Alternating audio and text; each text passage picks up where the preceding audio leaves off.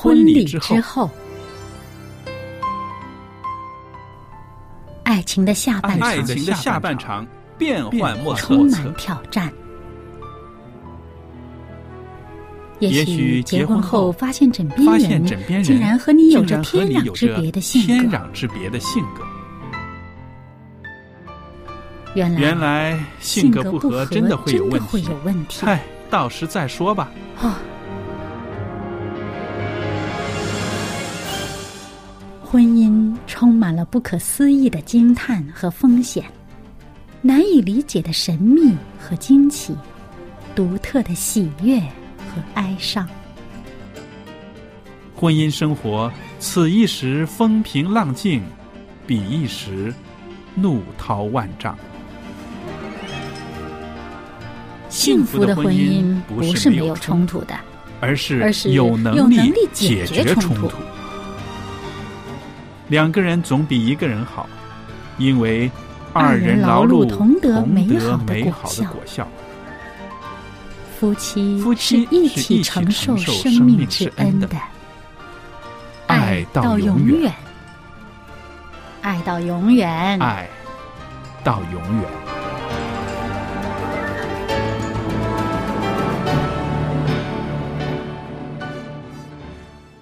各位听众朋友，您好，欢迎您收听希望之声电台为您准备的婚礼之后周日版的节目。今天呢，也有我们的好朋友夏玲老师在这儿。夏老师您好。佳丽您好，那今天呢，我们在这个周日版的婚礼之后的节目里边呢，要跟大家谈谈呢，是继续说到这个经济问题在婚姻中所占的一个分量。因为啊啊，很多夫妻呢啊争吵的理由很多啊，有的时候是因为个性不合啦，有的时候是因为生活习惯啦。有的时候，呃，真的是为了鸡毛蒜皮的小事儿，可是有的时候也是为颇大的问题，你知道吗？原来经济问题呢，还是在夫妻两个人中间呢，也是一个很重要的问题，对不对？对那上一次呢，我们就谈到了呃，夫妻之间在这个价值观呐、这个这方面不一样的时候呢，很容易。无论是在奉献上面，还是在生活上面，这个金钱的支配上面，都会有矛盾。对，而且呢，就双方就是之前他的那个花钱的习惯不同，对对，就会造成什么呢？很多的呃误解跟争吵。嗯那比如说呢，就是我我看呢，应该是说，多数来讲呢，女孩子比较喜欢花钱，嗯。就多数来讲哈。那有的当然现在也很多男性呢喜欢花钱，嗯，那有的女孩喜欢花钱的时候呢，比如说看到一件很漂亮的衣服，哇，这个买了，然后又被到了另外一间的商店，又又被另外一个小姐呃游说了以后，哎，又买了一双鞋子，然后又去买了一个的化妆品，然后呢签账的话呢，哇，对，差不多几千块了。对对，到底买回来的就是很多时候呢，呃，就是不管用的东西。嗯。那我记得有个朋友呢，我也说，他说：“哎呀，你要你要记得哈、不要跟我老公说我我买了这些东西哈、嗯。呃，如果他问起多少钱哈、你跟他说少一点啊，别说是几千块。啊，我跟你讲，有这种事情嗯。发生过，嗯。而且呢，我有也有一次哈、也有嗯很犯罪感的。我觉得嗯罪恶感呢，就是因为我之前上个星期已经买了一双鞋子，啊那走过呢，又看到另外一双，哎呀，减价哦！我跟你讲，女孩子有一个不好的毛病，就是我自己也有这种情形，看到减价是什么呢？贪小便宜。那好了，又看到哎说很漂亮，又买了一双回来。那我老公就看到，又一双啊哦啊，那就问了一下，我就心亏了啊，啊心虚了，我就说。啊，对对对，不过很便宜的，减价了，就是马上就这么说，冲口说出来。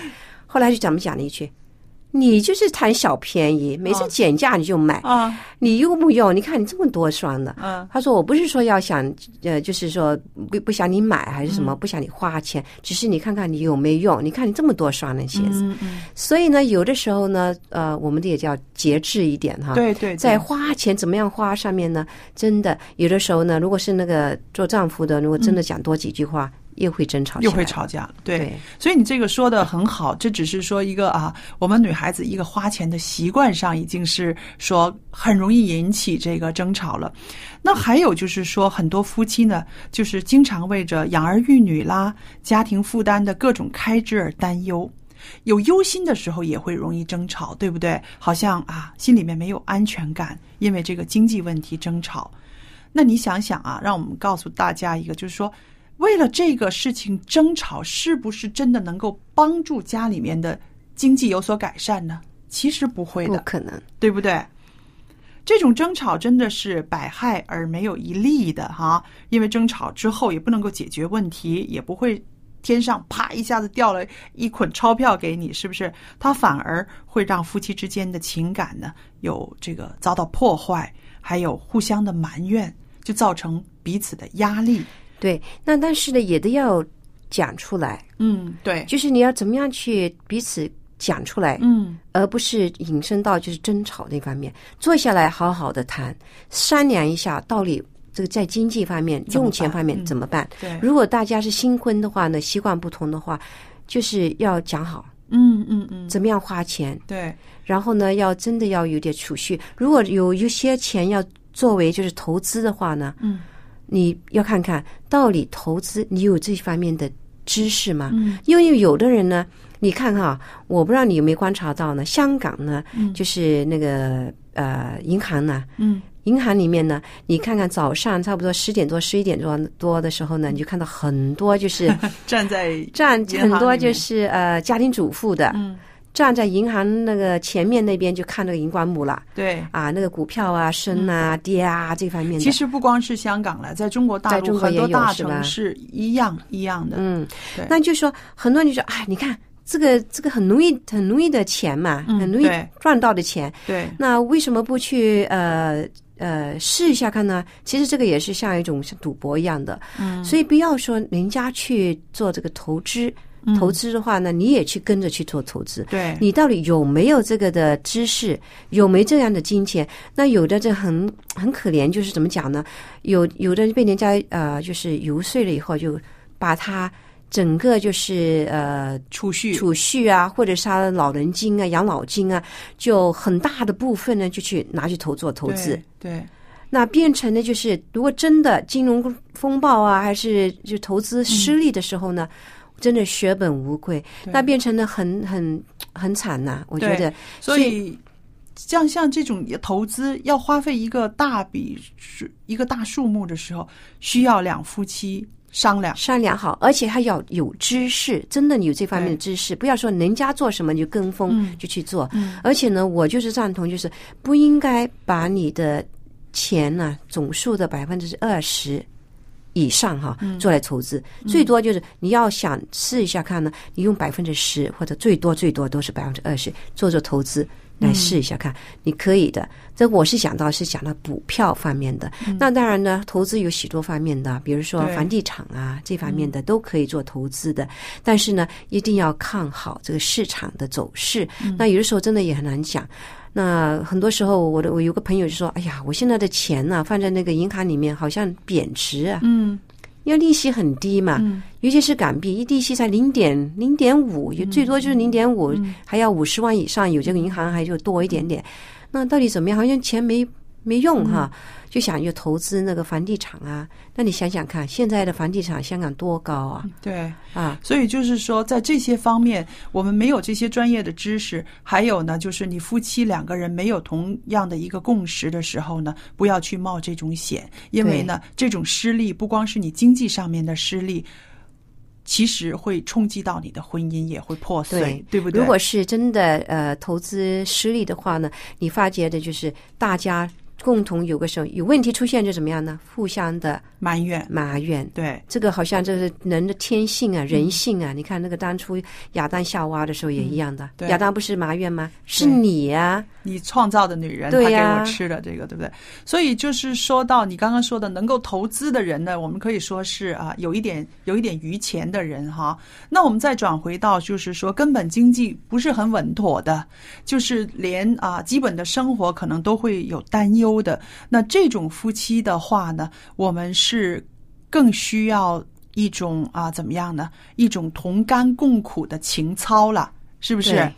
呃，怎么样让我们的身边的这些个呃处境在呃经济困难的朋友呢，能够退一步想，就是说不要把它只钻在牛角尖里面，只是每天的啊、在想怎么样有钱有钱，呃。没有钱，是不是也可以开开心心的过一种呃夫妻生活呢？一种平平静静的、稍微清苦一点的生活呢？需要有一个啊、看法，我觉得这个就是说，如果两个人能够一起走过这个经济的难关的话呢，它可以说是一个化了妆的祝福，对不对？对，是不是？在这种处境里面，夫妻两个可以同心合意，可以一起走过这个难关。那么，如果是基督徒的话，要更多的时间一同祷告，就是让两个人的经历更多上帝的恩典，也有彼此的帮助啦，彼此的安慰啦。那么，在这种困境中还可以相爱的话呢，这个爱情呢，就是更坚固了。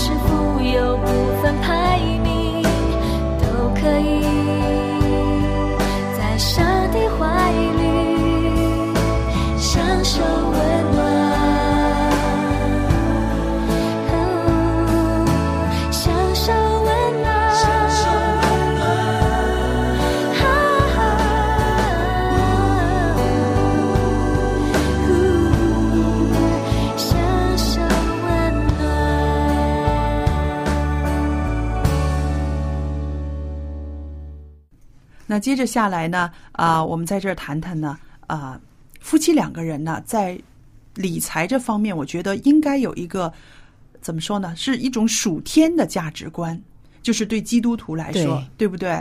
那个是比这个柴米油盐更高一个层次了，是不是？呃，因为我想啊、不要以财富为两个人就是婚姻里面两个人的感情的基础。如和目标，对，在基督徒来说呢，在基督里相爱，它应该是一个根基。我特别记得呢，圣经上说了几句话哈，是关于这个让我们基督徒怎么样看待这个钱财的。譬如箴言十五章十七节，他说：“吃素菜，彼此相爱，强如吃肥牛，彼此相恨。”讲的很好。是不是？如果在家里面没有没有爱情的话，你吃什么好吃的东西也没都没用味道，对不对？还有一句话就是，这个是雅歌。雅歌的八章七节说：“如果有人拿家中所有的财宝要换爱情，就全被藐视。”哇，这些个经文就告诉我们，我们真的是在家庭生活里面要看重夫妻彼此之间的感情。这个呢，应该是过于我们拥有的物质的享受，对不对？财富跟金钱，对，应该就是从此以相爱代替相争，多多祷告。我相信基督徒不能够离开祷告，而且你在家里面做这个财政的，家里面也应该有这个财政的预算案，是不是？对，也应该在祷告中，在相爱中把它制定下来。你想想看啊，家里嗯现在的生活啊，嗯社会当中啊，你看每个人好像都是为了金钱嗯而忙碌，嗯每天都是哇，一早就爬爬起来去上班，嗯，很晚就回来。对，那以如果能够六点钟下班，五点多六点下班，已经是很好的。嗯很多人就跟我说跟我说，哪有这样子啊？嗯八九点才回来，对，为了什么呢？因为我要上班呐、对我要赚钱啊。嗯嗯所以变成了人生的目标呢，就是以赚钱为主。嗯就是以基督徒来讲，很多家庭也是面临这个挑战，嗯，就是说赚钱变成了他人生的一个追求的目标。是的，所以很多时候呢，就让我就就是醒觉啊，嗯，到底我们生在这个世界上，我们的目的是什么？对，我们的目标是什么？对，是不是赚钱？嗯。还是真的是我们追求更高一层的嗯，一个的呃更有价值的价值的人？，对。对，那很多时候在在金钱花费的时候呢，有一样东西呢，我一直就是以来的都很感恩的，我就说、我很知足。嗯，对对对，这个呢，很我说每个人都需要有这个的心，就是说，嗯。呃，不要跟其他人比较，啊，因为你比较的时候呢，你想想看，人家有大房子，我没有，我这个房子还很小，嗯。那好，我要努力赚钱，然后我可以搬到一个更大的、更好的一个房子里面。那好了，房子大了，花费也大了，嗯。那不够啊，那再努力吧，再去赚多一点。好了，赚多一点钱又怎么样呢？我可以买新车啊，嗯，我要买新的家具啊，所以变成呢，就是这个追求是无穷无尽的。对对对对，所以我们就说，如果这样子追求。比较攀比的话呢，你好像永远没有满足的那一天。也就是说，你这个人永远都是非常疲倦、疲累的，是不是？那还有就是说，你刚刚提到的，如果夫妻两个人这个步调都不一致的时候，那也会影响夫妻感情啊。他要买一个更大的房子，又要去向那个房子去努力了。可是另一半根本没有准备好，他觉得这个已经够了，我们不要那么辛苦的去追求了。在这个事情上，两个人就有分歧了。那么，所以要有共同的目标。嗯所以呢，我我很佩服我一对的呃，要夫妻啊，就朋友啊，嗯他们其实呃大概四十多岁吧，嗯，还没到退休年纪。嗯你说他很富有吗？他们并不是真的很富有，嗯。但是他身边有一笔钱，他说不如这样子吧，他就是之前两个人呢就很忙碌，啊，就很忽略了这个孩子的教导。哦，那后来他就做了祷告以后呢，决定不如这样子吧，我们就到一个比较乡下的地方去住，嗯。那就把那个工作也辞了，嗯真的去到乡下那个地方住，嗯收入没有以前那么多，哎，但是他们很快乐。他说：“我虽然的收入不多，嗯但是我花费的也没有以前的那么多。啊，因为城市毕竟呢，就是他那个什么都贵，嗯房租啊什么都贵，就是那个一个一粒鸡蛋呢都比都都都贵的。啊现在，对那后来他们就做了这个决定以后呢，他们反而很开心。嗯虽然不是说真的很富足，但是他们很够用。所以很多时候呢，大家如果真的呃夫妻之间呢有这种的情形的话，我觉得要先祷告一下，啊，到底在金钱方面怎么样安排。对，到底你你在最以后的就是退休的人生要怎么样过？嗯你如果有的人他有心智要去做传道的工作，嗯有的是自养的，对你看不容易的，对要，怎么样去安排？嗯所以这个要要计划好。所以呢，在我记得我看到一本书啊，嗯看过一本书，就是他说过在在财政上面呢，嗯理财的时候呢，嗯要向上帝祈求十件事情。哇，有这么多，来，你快点跟我们分享一下。他说这十件是什么东西呢？他说求上帝在财务上，第一就什么赐给你智慧，啊，第一个是要有智慧去管理这个财务。嗯那第二呢，就讲什么呢？他说要关乎怎么样花费的事上面，就帮助你做出良好的决定。哦，明白，很多时候我发觉，就是我们花钱呢、有的时候我们叫做 instinct 的，或者是 instant 的，就是你即即时就即时用那个冲动去买了一样东西，后来你就会后悔。对，所以有些公司呢，他会给一些人呢，就是那个客户呢，有一段时间，比如说一个月的时间嗯，可以退，可以退。你只要不把招牌撕下去，你就可以退。你可以退，对了，就是说，就是怕有些人就是在冲动的时候嗯。买了一件东西回来，嗯。会觉得啊，对呀、嗯，那个时候买，但其实根本就不需要。对，但其实我觉得这个很挺好的一个方法的，但是呢，不要就是呃呃，就是太滥用了，滥用。滥用。好，第三是什么？求上帝使你呢脱离债务，无债一身轻。啊，这个是很重要的。对，因为很多时候呢，我们现在就是你看这个经济的体系呢就很复杂，嗯你可以借钱啊，对，啊，买房子啊，借钱，甚至是买一些呃，比如说分期付款，买手机嗯，啊，五千多块手机也可以分呃分分期付款。的。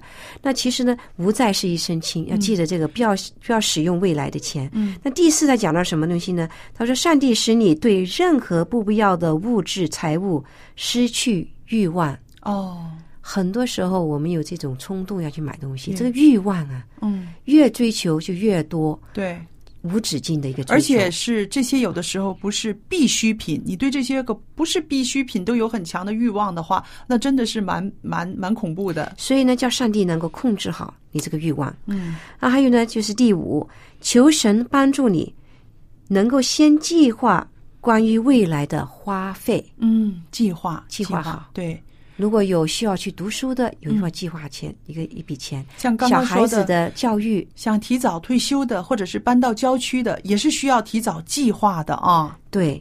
那第六点呢？他说呢，那求上帝呢，使你找到一个稳定的好工作。嗯然后呢，就是第七呢，他说求上帝祝福你的员工，使你能也能够猛福猛福啊，蒙福。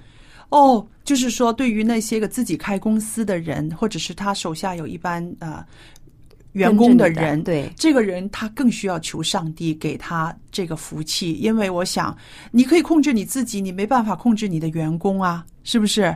所以这个也是需要那些个做啊雇主的人要向上帝祈求的。对，那第八呢？他怎么讲呢？他说：“求上帝帮助你，按着他所教导的，献上你所拥有的，献给神。嗯，那这个就刚才我们上一集就讲过呢，十分之一的奉献，或者是有一笔钱呢，是专门就能够帮助一些有需要的人对。十分之一的奉献了，还有一些个乐意捐了，或者是有一些个我知道教堂里面很多捐款的这个呃栏目，什么感恩捐了，或者是指定一个特别的，像我们现在这里做这个广播的工作哈，就是有人捐了钱，可以支持我们的福音的广播。对不对对？所以这个就是一些特别的性的捐捐款啊，嗯，对。那第九呢，他也讲到，就刚才我们也提到，就是求上帝指示你当如何按着你的旨意施于人，就是哦帮助那些穷人、身边的人，身边的嗯有需要的人。嗯。那最后一点呢，第十点他怎么讲呢？就说求上帝帮助你，信告他能够满足你一切的所需要的，信靠，信靠。哇，你讲的这十点哈，非常的好，非常的精彩，呃，我会把它记记下来，然后把它变成书签。如果有听众朋友喜欢的话，我愿意送给你哦。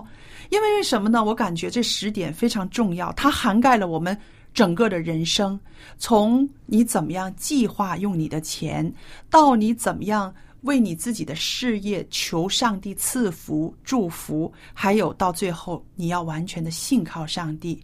那这些施予他人，施予他人。然后我就觉得他如果是这十点，我们常常向上帝祈求的话，他必定会赐给我们一个智慧能力，去管理好我们手上的钱财，也会让我们的在这个夫妻的生活中，两个人的呃理财的观念上有更好的、更高层次的一个目标。对。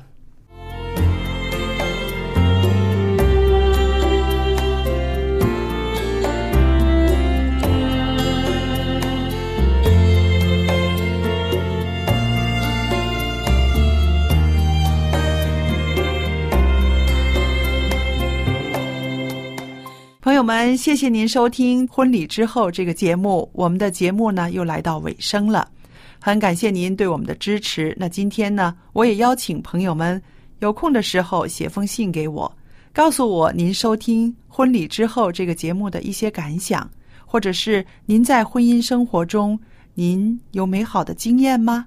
或者是有很难解决的问题，也都可以向我倾诉。我电子信箱的地址是佳丽。加利的汉语拼音的拼写，然后后边有一个 at v o h c v o h c 点儿 c n，我就可以收到了。朋友们，听了我们的节目之后，给我们一些回馈。您的回馈是鼓励我们节目主持人和所有的工作人员，知道我们在节目中跟您分享的信息得着听众朋友的欣赏。或者是有不足之处，也可以改进。好了，今天为您预备的婚礼之后这个节目到这结束，谢谢您的收听，愿上帝赐福与您和您的一家人，下一次再见。